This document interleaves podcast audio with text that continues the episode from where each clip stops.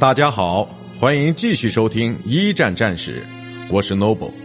今天我和大家分享的是堑壕战之毒气战。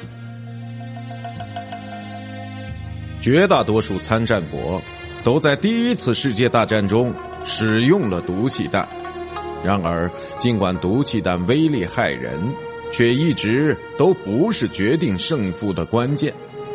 毒气。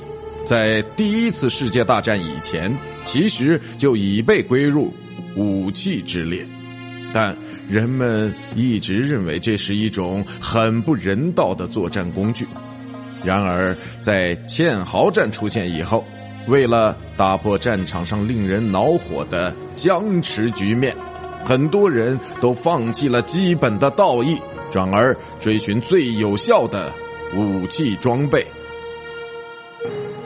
在这种情况下，毒气弹不仅开始为大多数人所接受，其种类也从最初单纯的短期药物刺激型，转变成后来的迅速致死型。